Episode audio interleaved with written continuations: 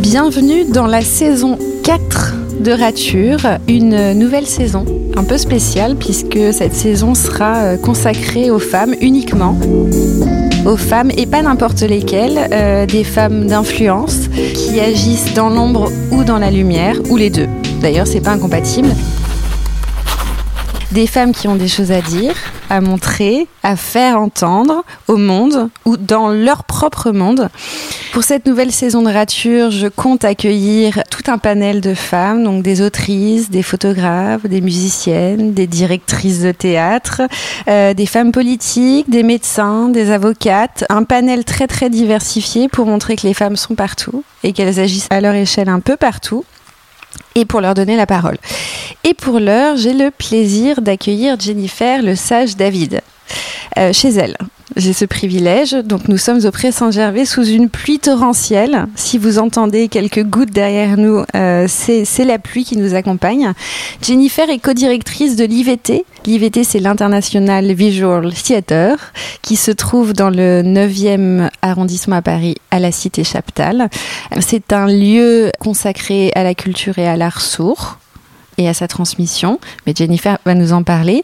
Euh, pourquoi j'ai décidé d'interviewer Jennifer? Parce que je me sens naturellement très attirée par tout ce qui touche l'art et la culture sourde, mais aussi parce que je l'ai vue sur scène il n'y a pas très longtemps euh, pour une journée de sensibilisation qui a eu lieu à l'IVT sur euh, la création en langue des signes et en LSF.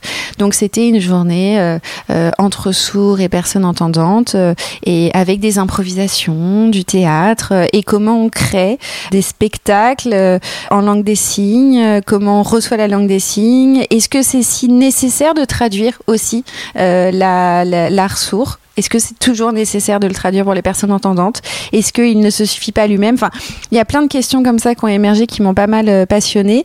Et euh, j'ai eu la chance que Jennifer accepte mon interview euh, aujourd'hui. Donc Jennifer, bonjour. Bonjour. Merci beaucoup d'avoir accepté ce temps ensemble. Donc, j'ai vu là sur LinkedIn récemment que l'IVT avait fêté ses 45 ans. Et oui. Ce qui est quand même un chiffre non négligeable et qui est le témoin d'une certaine prospérité du lieu. Comment vous avez célébré ces 45 ans, euh, vous en tant que co-directrice avec Emmanuel Laborie? Qu'est-ce que vous avez organisé? Qu'est-ce que ça signifie pour vous 45 ans d'existence? Alors cette année, on a décidé de le fêter simplement, c'est-à-dire euh, on a déjà accueilli un spectacle euh, où sur scène il y avait les, les tout premiers comédiens de la troupe IVT. Donc, quel âge 70, 80 oui, ans. C'est ça, hein, parce que ça date. Hein, euh, voilà, donc euh, on voulait. Euh, c'était un honneur de les avoir sur scène. Donc voilà, c'était un premier clin d'œil déjà à cet héritage. Et ensuite, on a tout simplement fait une fête vraiment avec tous les proches d'IVT. Voilà, pour les 40 ans, on avait fait une semaine d'événementiel, mais là cette année, on voulait on voulait quelque chose de plus intimiste où on se retrouve il y a eu quelques discours, bien sûr, euh, où on, a rendu euh, hommage à cet héritage qui est très important et, dont on a le, devoir de, protection. De, protection, de transmission, de mémoire. Euh. Exactement, puisque IVT euh, à 45 ans, c'est-à-dire que il est né à un moment important dans l'histoire de la langue des signes et de la culture sourde, puisque c'est une association qui est née au moment du réveil sourd. Et le réveil sourd, euh, c'est très important puisque la langue des signes a été proscrite pendant 100 ans et que c'est le, moment où la communauté euh, sourde s'est réveillée et euh, s'est réappropriée sa langue et a commencé à militer pour, pour sa reconnaissance. Voilà. C'était le combat initial de l'IVT quand le théâtre a été créé au, château de Vincennes, hein, c'est ça, hein, si ma mémoire est bonne? Oui c'est ça. Le principal combat, c'était euh, de euh, dire que la langue des signes, c'est une langue à part entière et on va la montrer sur scène. Quel était l'enjeu au départ, euh, l'enjeu initial? Alors l'enjeu initial d'IVT, au départ, c'est né de la rencontre entre un comédien sourd américain et un homme de théâtre français, entendant, donc Alfredo Corrado et Jean Grémion. Alfredo Corrado donc est un artiste sourd et quand il est arrivé en France, il a été euh, estomaqué de voir la pauvreté culturelle sourde en France, de, de, voir que la communauté sourde subissait une oppression euh, depuis euh, de nombreuses années. Euh, Jean Grémion, lui, par l'intermédiaire d'Alfredo Corrado, bah, a découvert la langue des signes et la culture sourde, et il a, lui, il a été subjugué, il a, il a découvert tout un univers euh, fantastique. Et cette rencontre a créé une alchimie, et ils se sont mis en quête de trouver euh, des personnes sourdes avec une fibre artistique, avec une envie, et ils ont créé la première compagnie d'acteurs sourds. C'était du théâtre spécifiquement, hein au départ. Oui, oui, oui. Sauf qu'ils partaient de rien, en fait. Donc, euh, les personnes concernées de l'époque, ils ont eu une audace incroyable. Ils ont quitté, euh, ils avaient des professions qu'ils ont quittées. Euh, ils ont plongé comme ça dans un inconnu. Et, et du coup, c'était un travail aussi d'introspection et aussi presque de psychanalyse, puisque, puisque la langue des signes à l'époque, elle était, elle était complètement marginalisée, elle était clandestine. Les locuteurs en avaient même honte puisque euh, ils avaient eu une scolarité où on leur attachait les mains dans le dos, où on, où on leur disait qu'il fallait pas, euh, c'était, qu'ils n'avaient pas le droit d'utiliser cette langue. Donc à ce moment-là, la politique en France euh, mettait au premier plan l'oralisation, la rééducation, qui est terrible parce que ça place les sourds en situation d'effort constant, et cet effort constant, bah, c'est au détriment de l'acquisition, euh, bah, tout simplement du français écrit et lu et des autres connaissances euh, comme les mathématiques, la géographie, etc. Et, du coup, ça les place en, échec scolaire et ça les empêche d'avoir un parcours scolaire épanouissant et et de faire le métier qu'ils veulent. Donc, à l'époque, c'était ça. Donc euh, c'est terrible. Donc là, avec cette troupe, ils, ils découvrent la richesse de leur langue, ils se la réapproprient. Et, euh, et, il crée un des premiers spectacles en langue des signes. Euh, donc les, les, les, deux premiers étaient purement en langue des signes. Euh, le public qui a assisté à ces spectacles-là, il y avait des entendants, donc qui ont découvert et qui, qui sont tombés sans traduction à ce moment-là. Hein. Oui, donc qui découvraient un, un nouvel univers. Oui, mais ils ont déjà été touchés par la grâce et et et, oui, c'est, ça a été un, choc euh, culturel et émotionnel. Et du coup, euh, les, ces entendants qui étaient présents, ils ont voulu aller plus loin. Ils se sont pas arrêtés là. Donc, ils ont voulu apprendre la langue des signes. C'est pour ça qu'on a créé le premier centre de formation. Et comme la langue des signes n'a pas d'écriture et qu'il y avait besoin de support pédagogique, pour euh, tout simplement un support de mémoire de l'apprentissage des, signes, etc., euh, on a créé les premiers dictionnaires. Et c'est pour ça qu'aujourd'hui, IVT, c'est la première troupe de comédiens sourds qui aujourd'hui est devenue une salle de spectacle, le premier centre de formation et la première maison d'édition en France. Donc c'est pour ça que c'est une figure emblématique, euh, IVT. Donc avant l'IVT, que je comprenne bien, il n'existait pas d'endroit, d'espace où apprendre la langue des signes. Non. Ok. Non, la langue des signes était transmise. Euh, Oralement, enfin, exactement. Entre. Euh, exactement. Bah, IVT a participé à rendre euh, la langue des signes visible, à redonner une place aux sourds, à faire la promotion de cette langue, à l'enseigner, à la diffuser, à partager la, la richesse de la culture sourde, l'art sourd, puisqu'il y a quand même un, potentiel de créativité euh, insondable. L'art sourd, c'est juste magique. Mm. Le VV, le chant signe, le poésigne, la signe, enfin, c'est une ressource artistique euh, inestimable. Ouais. Dans ces 45 années de traversée de l'IVT, est-ce que vous seriez en mesure de me citer les, grands jalons de ces 45 années, de, les grands combats? Donc il y a eu euh, le théâtre, il y a eu la formation, il y a eu euh, euh, et aujourd'hui, est-ce que vous est-ce que vous avez l'impression aujourd'hui d'être peut-être à une nouvelle étape ou d'avoir d'autres choses à défendre ou à communiquer ou... Oui, alors donc euh, Jean Grémion et Alfredo Corrado, déjà, ils ont mené le premier combat, c'était de faire naître euh, cette structure. Donc euh, à l'époque, c'était pas rien quand même. Fallait mobiliser les soutiens, sensibiliser les partenaires publics, etc. Ensuite, la structure a été priée de quitter le château de Vincennes puisque le château ne respectait pas les normes de sécurité. Donc là, il y a eu un long processus de chercher un nouveau lieu. Donc il y a eu euh, des directeurs successifs aussi artistiquement qui ont apporté euh, des nouvelles choses, euh, notamment la création bilingue, mm. le travail d'adaptation de mm. grands auteurs français, etc., etc. Oui, des Molières, voilà, notamment. Ouais. Mais par rapport au, au, grand combat structurel, donc il y a eu le fait de trouver un nouveau lieu, mm. et donc le, le, directeur de l'époque, Jean-François Labouvry, et, et, donc aller chercher Emmanuel Laborie puisque elle avait reçu son Molière, donc elle elle profitait, Pour les enfants voilà, donc elle, euh, y avait, elle avait une notoriété qui, qui pouvait aider. une notoriété nationale, voire euh, au-delà d'ailleurs des frontières euh, françaises. Hein. Complètement. Du coup, Emmanuel s'est beaucoup battu pour trouver un lieu. Donc c'est là que la ville de Paris a proposé le lieu qu'on occupe actuellement. Mais IVT a porté 4 ans de maîtrise d'ouvrage pour les travaux de réhabilitation. Donc la structure s'est endettée.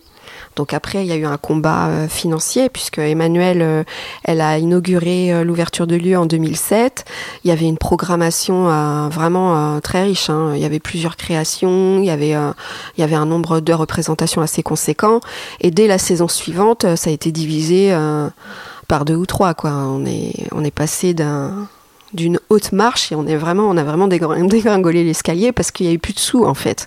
Donc après Emmanuel s'est remobilisé auprès des partenaires publics pour avoir plus de moyens et puis trouver aussi euh, pour que le centre de formation, la maison d'édition, pour que notre capacité d'autofinancement euh, prospère. Enfin voilà quoi. Donc ça, ça a été une autre étape. Et puis ensuite, euh, il y a 2014, quand elle m'a demandé de travailler avec elle, à nous deux, bah, on, on créé une nouvelle équipe de direction. On a fait un, état des lieux, on a écrit un nouveau projet. Et depuis, on porte un projet de développement d'IVT puisque euh, moi à l'époque on était quand même euh, très isolés. On est tellement atypique, on rentre dans aucune case. J'avais besoin d'ouvrir le lieu, euh, vraiment de, tisser des liens. Il y avait beaucoup de compagnies émergentes aussi qui travaillaient sur la langue des signes. Donc il y avait un devoir d'accompagnement, de partage, parce que nous on avait un bel outil de synergie, de, fusion, enfin voilà. Et Emmanuel, sa grande préoccupation, c'était la transmission, parce que il y avait une génération de comédiens très connu dans la communauté, bah, qui était vieillissant. Et euh, il y avait besoin de voir émerger de nouveaux artistes, donc elle se préoccupait de, la transmission. C'est pour ça qu'on a écrit euh, notre projet sur euh, l'ouverture, le partage et la transmission, qu'on a voulu développer IVT à la fois pour mettre nos ressources au service des autres. Nos ressources, je parle de notre héritage de 45 ans, de nos savoir-faire, de nos compétences artistiques, linguistiques, pédagogiques. Donc ça a commencé en 2015, ce projet de développement, et aujourd'hui, en 2022, on est vraiment un, centre ressources. On a mis en place un partenariat avec l'INA pour euh, numériser toutes nos archives. On, est investi dans plusieurs projets euh, en tant qu'experte. Euh, donc l'expertise comme quoi, par exemple Oui, l'expertise, euh, euh, c'est quand des grosses maisons nous, nous sollicitent, comme la Philharmonie, le Centre Pompidou, le Louvre, où là, on, on, leur apporte notre expertise pour la, pour la mise en œuvre de, de projets artistiques dans leur, dans leur structure et pour euh, l'accueil des publics sourds et pour la formation de leurs équipes. voilà, donc c'est un accompagnement pluriel avec des actions culturelles aussi. Enfin, c'est très, très pluriel et ça se crée sur mesure et sur le long terme. Donc là, par exemple, récemment avec la Philharmonie, on a formé euh, du personnel euh, à la culture sourde, on leur a donné euh, des initiations à la langue des signes. On a créé pour l'exposition 360 sur le hip-hop tout un parcours de chants-signes un gros travail de vidéo hein, sur l'adaptation des chants-signes, le coaching des artistes pour qu'ils soient fidèles aux, chanteurs initiaux, qui respectent le flow, le flux, enfin l'énergie du hip-hop, quoi, voilà. On a créé les vidéos de communication. Emmanuel a, conduit un, un chœur pour l'opéra, euh, la décision de Bertolt Brecht euh, pour que l'opéra soit bilingue donc en langue des signes. Enfin voilà, il y a tout un truc qui se met en place. Donc ça, c'est l'expertise. Et aussi, on accompagne les compagnies qui ont une volonté de créer avec la langue des signes, c'est-à-dire qu'elles ont acquis la conscience que la langue des signes, ça se pense pas comme un outil qu'on ajoute après création, a posteriori pour rendre le spectacle accessible. Non, c'est quelque chose qui se pense dès l'origine de la création pour que le spectacle soit de fait dans une double culture, dans une rencontre culturelle et de fait s'adresse à tous les publics. Et donc ça, euh, ces compagnies-là, on, les accompagne. Alors il y a une question qui me vient là à l'esprit, Jennifer. Avignon, c'est bientôt. Avignon, le, festival d'Avignon. L'IVT, c'est beaucoup de théâtre, beaucoup de création, beaucoup de compagnies, comme vous venez de le dire. Est-ce qu'il y a une présence des compagnies euh, sourdes, des spectacles bilingues, LSF euh, Très peu. Ok. Est-ce que vous seriez en mesure d'expliquer pourquoi euh, il y, a cette absence-là? Parce que pour le coup, ça serait aussi un super levier de, visibilité. eh bien, bon, Avignon, c'est une aventure particulière. Il hein. faut quand même des capacités d'investissement en fait. Donc euh, les structures, elles sont pas assez solides pour s'investir comme ça euh, dans Avignon. Après, il y a le, IN où là, c'est de la programmation et, IVT a été dans le passé euh, dans le IN avec Antigone. En spectacle bilingue Oui, oui, tout à fait. Donc après ça, c'est des choix de, de programmation. ça appartient au, directeur. Hmm. Donc vous, vous êtes arrivé à l'IVT en 2014 Non, je suis... ma première rencontre avec IVT date de 2003.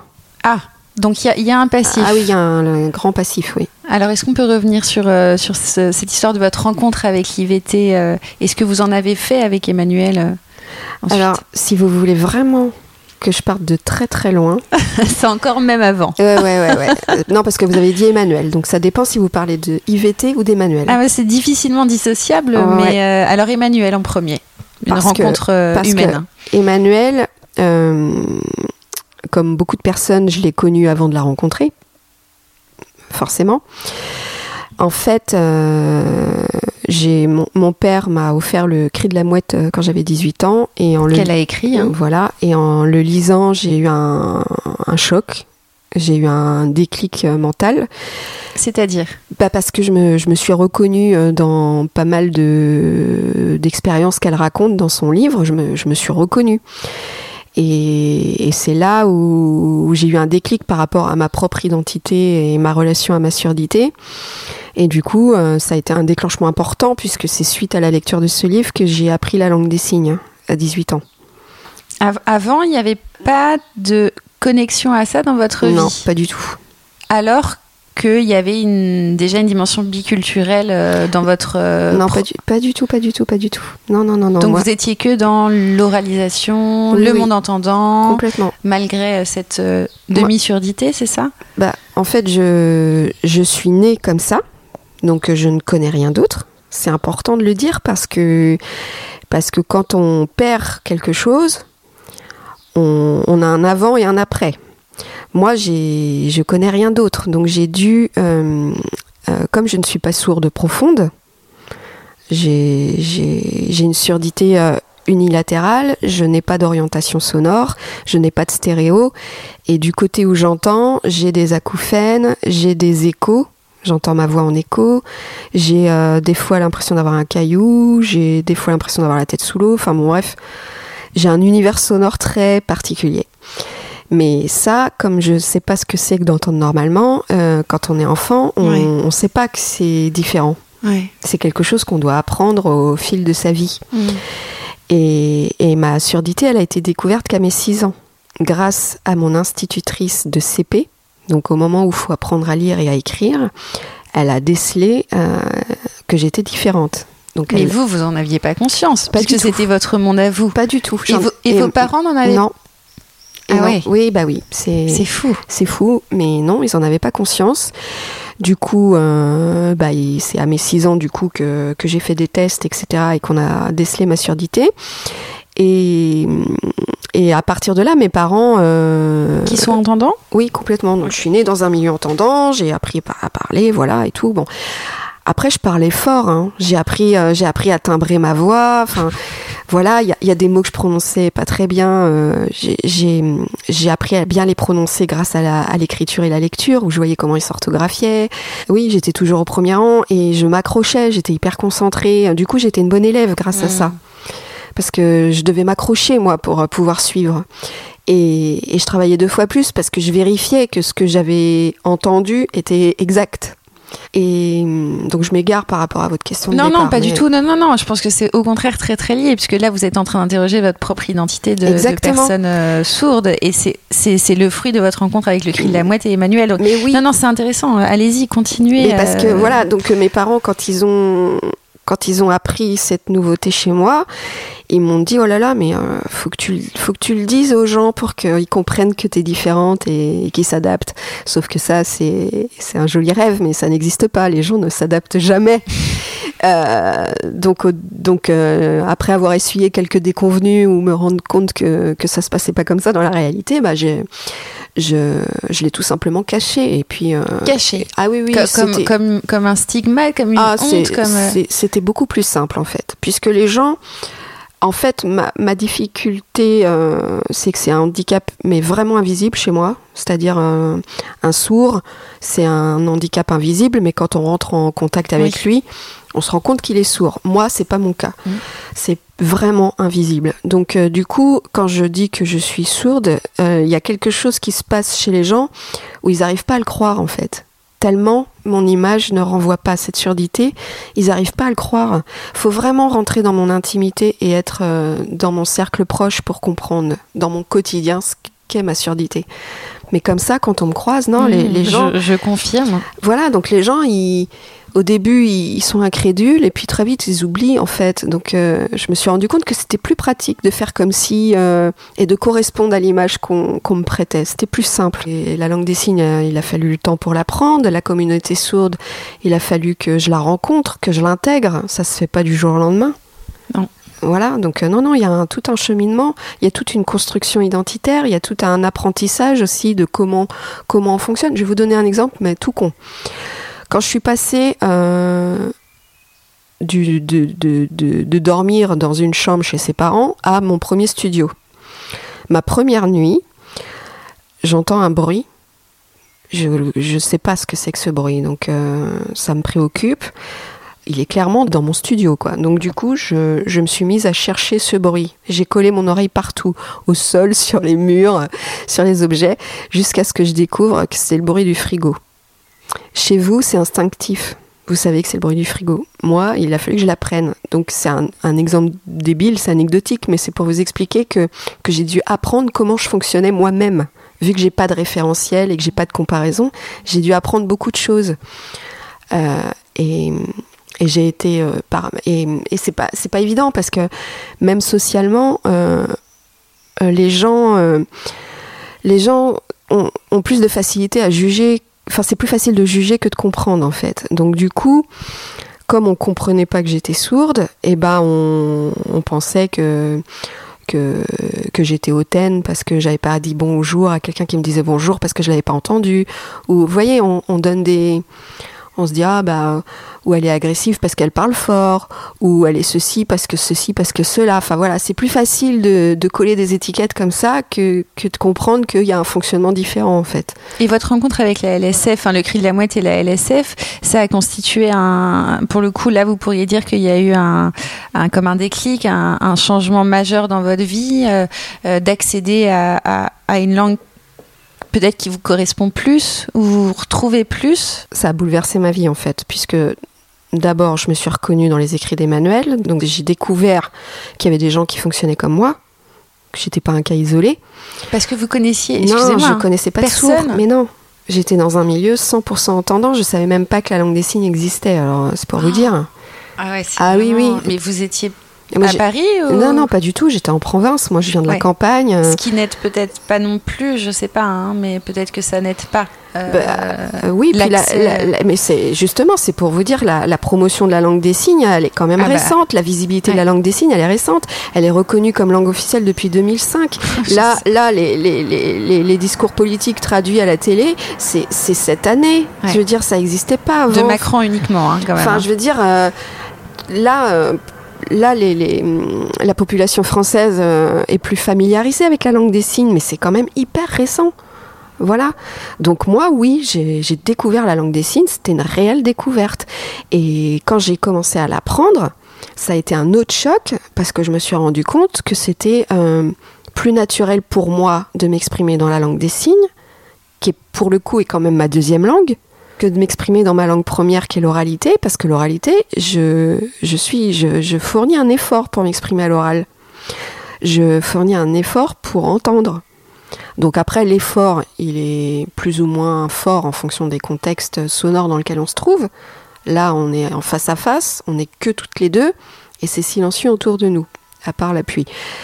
Mais, le bruit de l'extérieur. Mais vous voyez euh, Voilà, donc la langue des signes, une révélation, un épanouissement euh, intérieur. Et j'imagine une facilité, une aisance, une fluidité à l'apprendre aussi, peut-être? Comme si c'était déjà inscrit en vous Oui. Après, euh, oui, au départ, oui, très, très instinctif, très fluide. Après, j'ai eu des paliers quand même. Euh, quand on rentre vraiment dans, dans, sa structuration, dans sa grammaire, etc. Bon, bah là, il y a quand même, faut quand même lâcher le français pour rentrer dans un raisonnement visuel. Donc j'ai eu quand même des, paliers. Euh, il y a aussi euh, tout ce qui est expression pissour. Euh, enfin, c'est des intraduisibles. Donc oui, tout ça, c'est ça s'apprend. j'ai eu aussi des paliers parce que manque de pratique, parce que j'étais pas dans la communauté.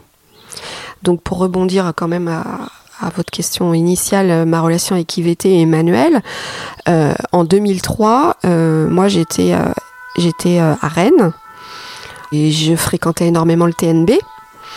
Et donc je connaissais du monde au TNB et il se trouve que cette année-là, c'était l'année sur le handicap et la mairie de Paris a demandé à Stanislas Nordet euh, d'adapter la puce à l'oreille de Fedo en, langue des signes. Et euh, Stanislas Nordet, il se trouve qu'il avait déjà euh, eu une expérience avec IVT, il avait déjà fait une création avec de la langue des signes, donc il a naturellement appelé IVT. Et il y a deux comédiens sourds euh, qui sont venus à Rennes pour faire l'adaptation de la, pièce. Mais Stanislas Nordet, euh, c'était une commande de la ville. Donc euh, là, pour le coup, c'était vraiment de l'accessibilité dans le sens où la langue des signes était ajoutée a posteriori. Et il n'y avait pas énormément de budget pour ça. Et du coup, il y a quelqu'un dans, dans l'équipe du TNB qui a pensé à moi, puisqu'il m'avait identifié comme, comme signante. Et il m'avait demandé de faire le pont euh, entre euh, les deux artistes sourds et, et, euh, et l'équipe de, de, Stanislas Nordet. en plus, j'avais j'avais donc suivi la, la, création de Stanislas Nordet, donc je connaissais la pièce, je connaissais le texte, je connaissais les parties pris, je connaissais les contraintes techniques du spectacle. Enfin, j'avais une vision d'ensemble. Voilà, ce qui permettait de faciliter le travail pour les deux artistes sourds.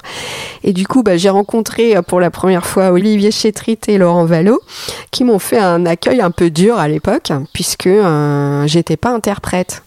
Et du coup, j'ai été confrontée à, à ce que beaucoup de, de jeunes gens euh, qui justement pratiquent les deux langues euh, et pensant bien faire se prennent un, un vent c'est que c'est que j'étais pas interprète et ils étaient un peu euh, offusqués de ne pas avoir d'interprète. Et moi, euh, je savais qu'ils avaient besoin d'un interprète et je l'avais dit au TNB. Mais euh, le TNB, sur le moment, m'avait dit Mais non, tu feras l'affaire. Mmh. Et parce que le TNB savait pas, même si je leur disais, mais moi j'étais jeune à l'époque, donc voilà. J'ai effectivement fait venir un interprète pour eux et on a travaillé tous les quatre.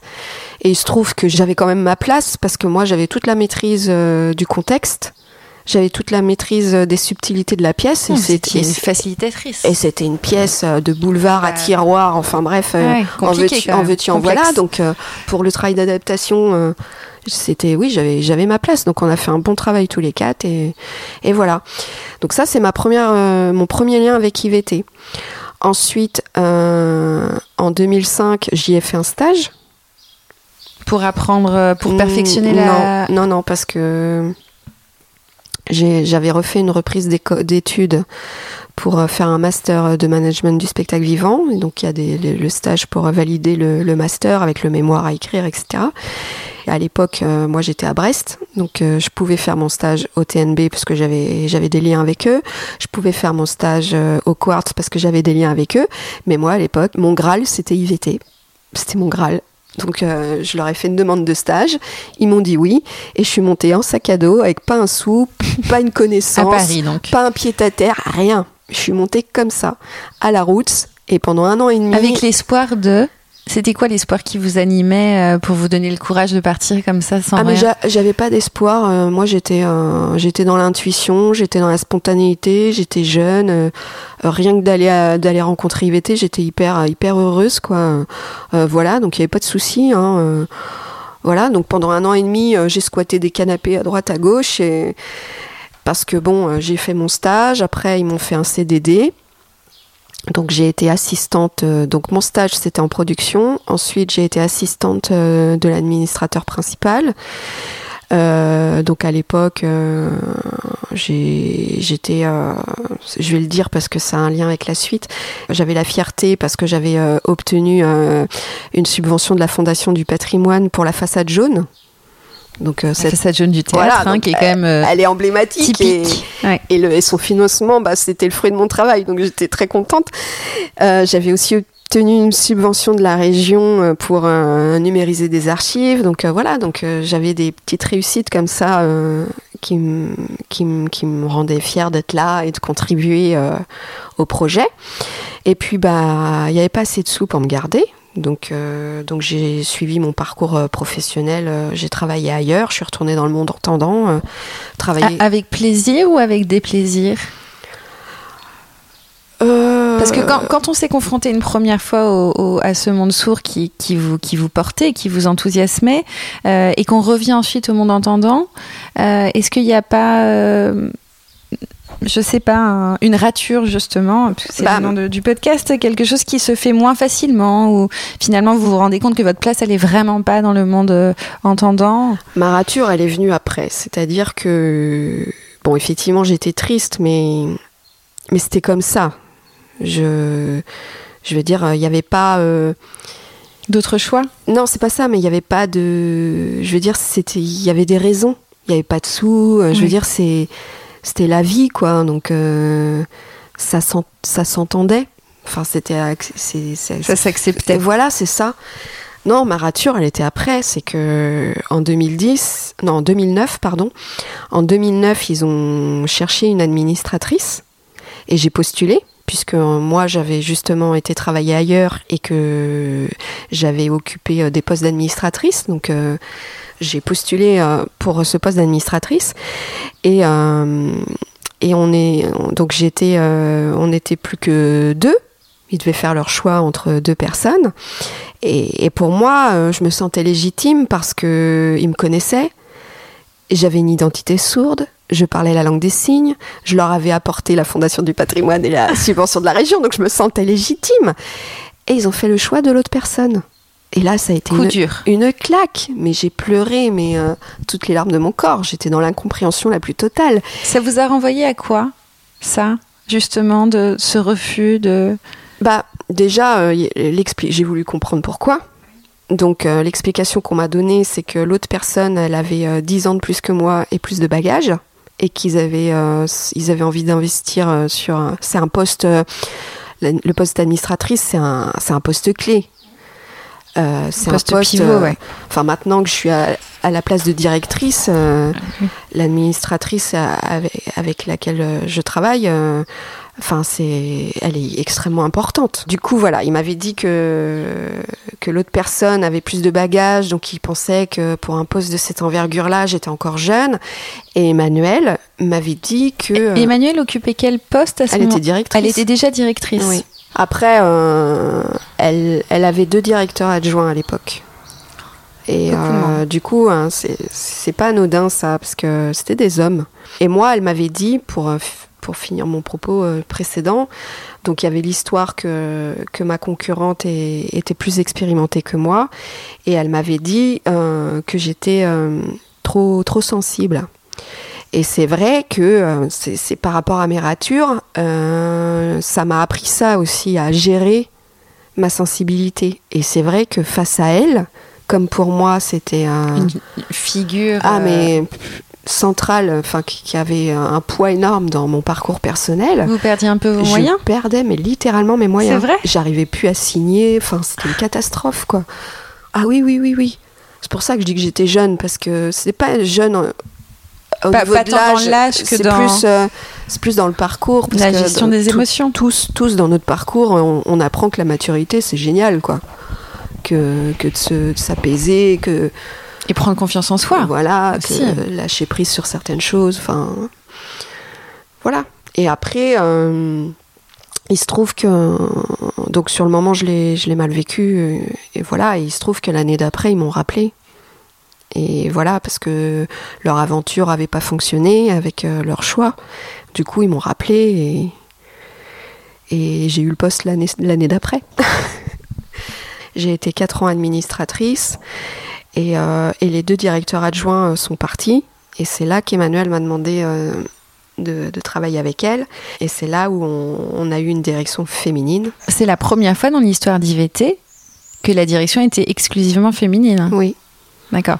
Est-ce que vous pensez, avec le recul qui est le vôtre aujourd'hui, puisque ça fait combien de temps du coup? Ça fait 6, 7 ans 8 ans que vous êtes co-directrice toutes les deux? Ouais. C'est ça? Depuis 2015, donc euh, oui, ça fait 7 ans. Ouais. ouais. Donc il y a quand même un peu un, historique.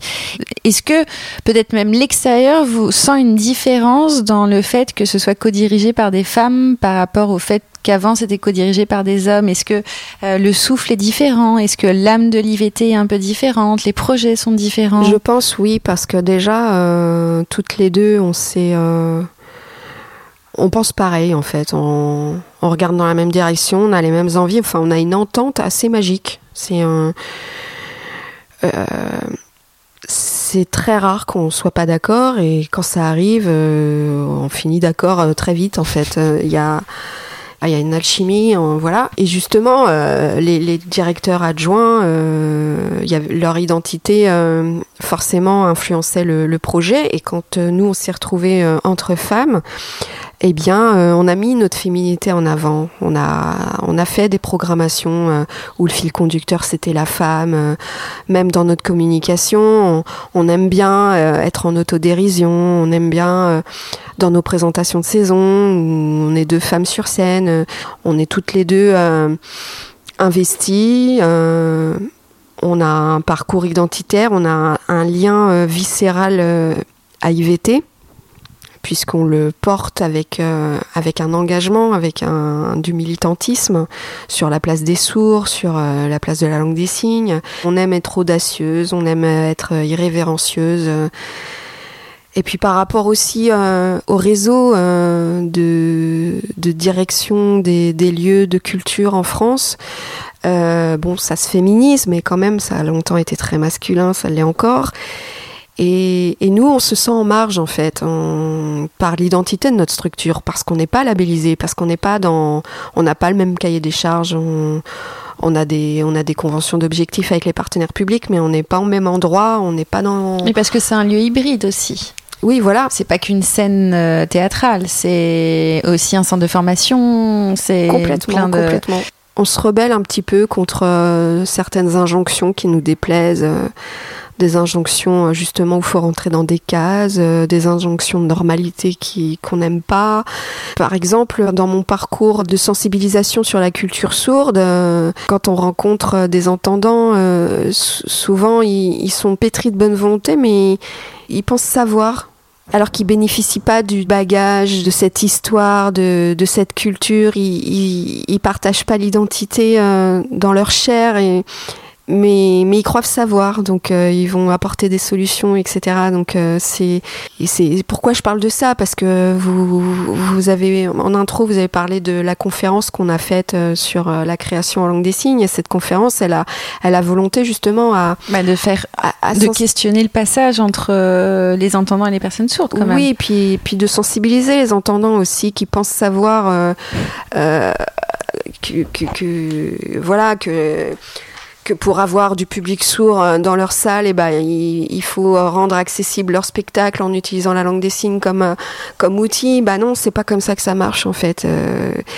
ou, que ou que la langue des signes, bah, c'est chouette dans une création parce que c'est beau, bah non, ça suffit pas en fait. Euh, enfin, moi j'ai déjà rencontré des directeurs qui sont qui étaient sensibles et à l'écoute de mon combat et, et, qui me disaient oui, je comprends ton combat, mais bon, c'est pas le mien. Euh, ouais. Moi, ce qui m'intéresse, c'est l'esthétisme. Euh, bon, ils ont le droit, bien sûr, hein, tout, tout, tout. Et puis, et puis la langue des signes, elle a un pouvoir esthétique, c'est indéniable. Donc, il faut, visuel, il faut, oui, voilà. ça, et c'est un apport dans le monde de l'art qui est qu'il qu faut saisir, ça euh, évidemment, évidemment.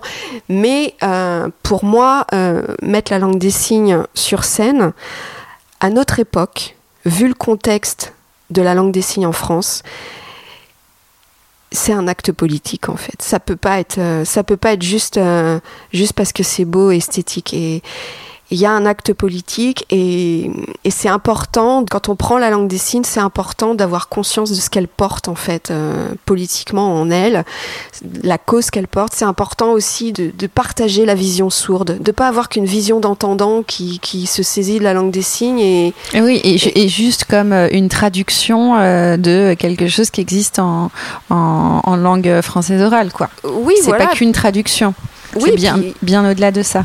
Oui, voilà, c'est important. Euh, la représentativité des, des, sourds sur scène, c'est important. Euh, euh, de, la vision sourde est important parce que c'est un, regard sur le monde différent et de donner la place à, la différence, c'est important. De la pluralité des regards sur le monde est important. Donc tout ça, c'est pour ça, pour moi, oui, il y a, un enjeu politique parce que parce que la langue des signes, elle a elle a pas encore la place qu'elle devrait avoir en France. Les enfants sourds sont encore trop privés de langue des signes, alors que c'est vital pour euh, leur développement cognitif. Et, et pour moi, c'est grave. Et, et, là, par rapport à ma, à ma sensibilité, bah, quand j'ai commencé, quand j'en parlais, mais j'en parlais avec trop d'émotion, du coup, ouais. j'arrivais pas à me faire entendre. Donc, j'ai appris aussi à. Ouais à poser tout ça et à politiser, à argumenter le discours. Voilà, le... parce ouais. que parce que mon but c'est c'est que le message passe et, et, touche le plus de monde possible. Jennifer, est-ce que euh, vous avez l'impression euh, depuis peut-être dix ans ou même peut-être plus récemment qu'il y a une meilleure ouverture euh, du monde entendant vers la culture sourde, euh, en tout cas à Paris, mais quid aussi de ce qui se passe en province Parce que je pense qu'il doit y avoir quand même des écarts. Bah, il y a clairement euh, une meilleure connaissance, puisque la langue des signes est de plus en plus visible. On la voit au cinéma, euh, on la voit euh, en traduction politique. Voilà. Il y a aussi la, la notion de d'accueillir des publics sourds, hein, donc euh, par le biais de l'accessibilité, les directeurs de lieux, les porteurs de projets sont amenés à se poser ces questions-là de la langue des signes, la place de la langue des signes sur les plateaux. Nous, par exemple, on a un, partenariat avec le Mouftar qui chaque année euh, essaye de, enfin euh, c'est même pas, pardon, ils essayent pas, ils font, ils accueillent euh, la culture sourde dans leurs lieux. Donc oui, il y a des lieux qui qui s'investissent et y compris en province, puisque là on vient de créer avec une dizaine de structures de province. D'ailleurs, c'est grâce à Ludovic Rojo du bateau feu. Euh, qui euh, nous a rencontrés et euh, Aurélien Manciano aussi qui a nourri cette rencontre etc et ça a donné lieu à la création d'un réseau qui s'appelle Théâtre en signe. Donc on est dix structures. Il y a le, le, NTH 8 de Lyon le Point du Jour de Lyon Marionettissimo à Tournefeuille le Théâtre du Grand Rond à Toulouse le Théâtre de Valence. Faut que j'oublie personne oulala. Euh, les deux scènes, euh, tous ensemble, on, on, réfléchit à. Enfin, le, but de notre réseau, c'est de euh, justement de d'amener la culture sourde et la langue des signes dans les théâtres et de promouvoir euh, la représentativité des artistes sourds sur scène et de se préoccuper euh, de leur parcours de formation parce que c'est le parcours du combattant euh, la formation euh, des artistes sourds et d'ailleurs j'en profite pour mentionner euh, l'école du théâtre universel qui est née il y a quatre ans à Toulouse et qui est la première euh, formation euh, initiale euh, artistique en langue des signes. Parce que nous, on propose des modules de masterclass qui sont des modules de formation continue, mais cette école du théâtre universel, c'est la première école qui propose une formation initiale. Et d'ailleurs, Toulouse, parce que vous, vous parlez de Paris et de la province, oui, oui. Et bah, sachez que pour nous, Toulouse, c'est un relais. Euh... C'est la, capitale de la culture sourde en fait. Pour ça, pourquoi je dis ça? Parce que, enfin, pas la capitale de la culture sourde, mais enfin, c'est une ville où il y a un, un, bassin de population sourde très important. Pourquoi? Parce que c'est la seule ville qui, enfin, c'est pas la seule ville. Il y a, je crois qu'il y a cinq villes en France qui permettent euh, une éducation bilingue de la maternelle jusqu'au bac. Donc quand je vous dis que c'est un enjeu politique, parce que la loi de 2005, elle dit que euh, les enfants sourds doivent avoir le choix entre une éducation oraliste ou une éducation bilingue, ce choix n'existe pas. Il c'est un choix illusoire. Même à Paris, parce qu'il n'y a pas de proposition. Même à Paris, on peut pas, on peut mmh. pas, on peut pas suivre euh, une scolarité euh, de la bilingue. maternelle au bac en bilingue. Mais Toulouse, enfin. Toulouse est un, pour le coup, est, est une ville qui très aidante au niveau de, de, la, de la culture sourde et de, et de l'art sourd. Du coup, pour vous, c'est oui, un... bah oui, parce que donc déjà il y a ce parcours euh, qui est possible. Donc ça veut dire qu'il y a beaucoup de familles qui s'installent là pour cette raison-là. Mmh. Il y a l'école du théâtre universel. Il y, a, euh, il y a aussi la possibilité de passer un diplôme de traducteur là-bas. Il, y a, euh, il y a le théâtre du Grand Rond. C'est un théâtre euh, qui a une programmation plurielle, hein, qui n'est pas uniquement sur la culture sourde. C'est vraiment pluridisciplinaire. Mais ils ont une grande ouverture et un grand lien affectif à la culture sourde. Hmm. Voilà, et puis il y a des compagnies aussi euh, qui travaillent sur la culture sourde. Il y a pas mal d'artistes. Euh. Il y a, d'autres villes comme ça, comme Toulouse bah, Il euh, y, a Lyon. Où, Avec le Théâtre du Point du Jour Il y a le NTH8 et le Théâtre du Point du Jour, mais surtout il y a la compagnie On-Off qui est née en 2008, si je me trompe pas, ou 2006 ou 2008, j'ai un doute. Et c'est une compagnie bah, qui, qui, ne fait que de la création sur euh, la langue des signes, la culture sourde et euh, en deux langues. Enfin, ils sont exactement dans la même euh, philosophie qu'IVT, quoi. On est très connectés, quoi. Voilà. Le podcast s'appelle Rature, donc c'est bien de se raccrocher quand même à, cette notion de, la rature. On l'a évoqué en off, mais disons-le maintenant en on. Est-ce que vous diriez que parmi vos plus grandes ratures ou vos ratures fondatrices, votre parcours scolaire ou universitaire a constitué une rature. C'est-à-dire que vous m'avez dit tout à l'heure que vous étiez parti pour devenir plutôt comédienne ou artiste circassienne peut-être, mais que finalement il y a eu la réalisation que c'était pas votre endroit et que vous préfériez aller plutôt dans le développement de projets. Est-ce que ça pour vous ça a été une rature euh, assez majeure dans votre vie? Je le vois pas comme une rature, je le vois comme un comme un parcours où il y a des bifurcations, il y a des carrefours. C'est ça, hein, voilà. c'est ce que j'entends par. Euh, voilà. Donc c'est vrai que moi, enfant, euh, je voulais faire du théâtre. Je sais pas d'où ça m'est venu parce que j'étais pas dans un milieu artistique, pas du tout. Mais je voulais faire du théâtre, mais dès, dès l'enfance. Donc euh, j'ai toujours, je, je, me suis toujours investie dans le théâtre dès que c'était possible, dès qu'il y avait des ateliers, des projets. Enfin, j'étais tout le temps dedans à la fin du collège, euh, je voulais faire un bac théâtre. Et euh, je me souviens, le directeur du collège avait convoqué mon père pour euh, l'en dissuader, lui dire faut qu'elle fasse des maths, c'est une matheuse. Et heureusement, mes parents m'ont toujours soutenu? Ah mais toujours, ils m'ont toujours encouragé. Ils m'ont toujours c'est ça, c'est vraiment une grande reconnaissance que je leur porte, c'est que c'est qu'ils m'ont laissé libre de mes choix et m'ont encouragé quoi que je fasse quoi. Et du coup, euh, du coup voilà. Donc mon père, il a pas du tout écouté ce directeur. Du coup, j'ai passé des concours et j'ai été prise euh, en, dans un bac théâtre. Ensuite, j'ai fait le conservatoire d'art dramatique de Rennes. Et euh, ensuite, j'ai fait un brevet d'état en théâtre et cirque. Mais quand même un vrai parcours de, de comédienne, quand même. J'ai fait du spectacle de rue, j'ai porté des projets euh, dans le monde de l'animation. Voilà. Et puis euh, en fait euh, c'est vrai qu'au conservatoire j'avais été déstabilisée par rapport à ma vocation parce que j'étais tombée sur une une méthodologie un peu un peu rigoriste? Bon, il y avait un côté, euh, oui, il avait un côté rigoriste, voilà, voilà. Comment dire ce qu'on n'a pas envie de dire Oh là là. Euh, non, mais bon, pour le dire, c'est que j'avais un, j'avais euh, quelqu'un de ma famille et de mon âge qui est décédé. je voulais aller à son enterrement et on, on me le permettait pas ça m'avait profondément choqué en fait. Bah, c'est pas très humaniste. Voilà, on m'avait dit mm. que ma vie était théâtre, que je devais manger théâtre, dormir théâtre, baiser théâtre, et ça m'avait choqué en fait. Et je m'étais dit, mais, mais non, en fait. Du coup, ça m'avait vachement remis en question par rapport à ma vocation et, et, le métier de comédien, c'était au service d'eux et je me m'étais rendu compte que c'était une enfin je l'avais vécu comme une prison quoi où, je devais suivre des injonctions comme ça euh, qui étaient insupportables pour moi. Donc du coup ça m'avait cassé dans dans ma fibre enfin voilà.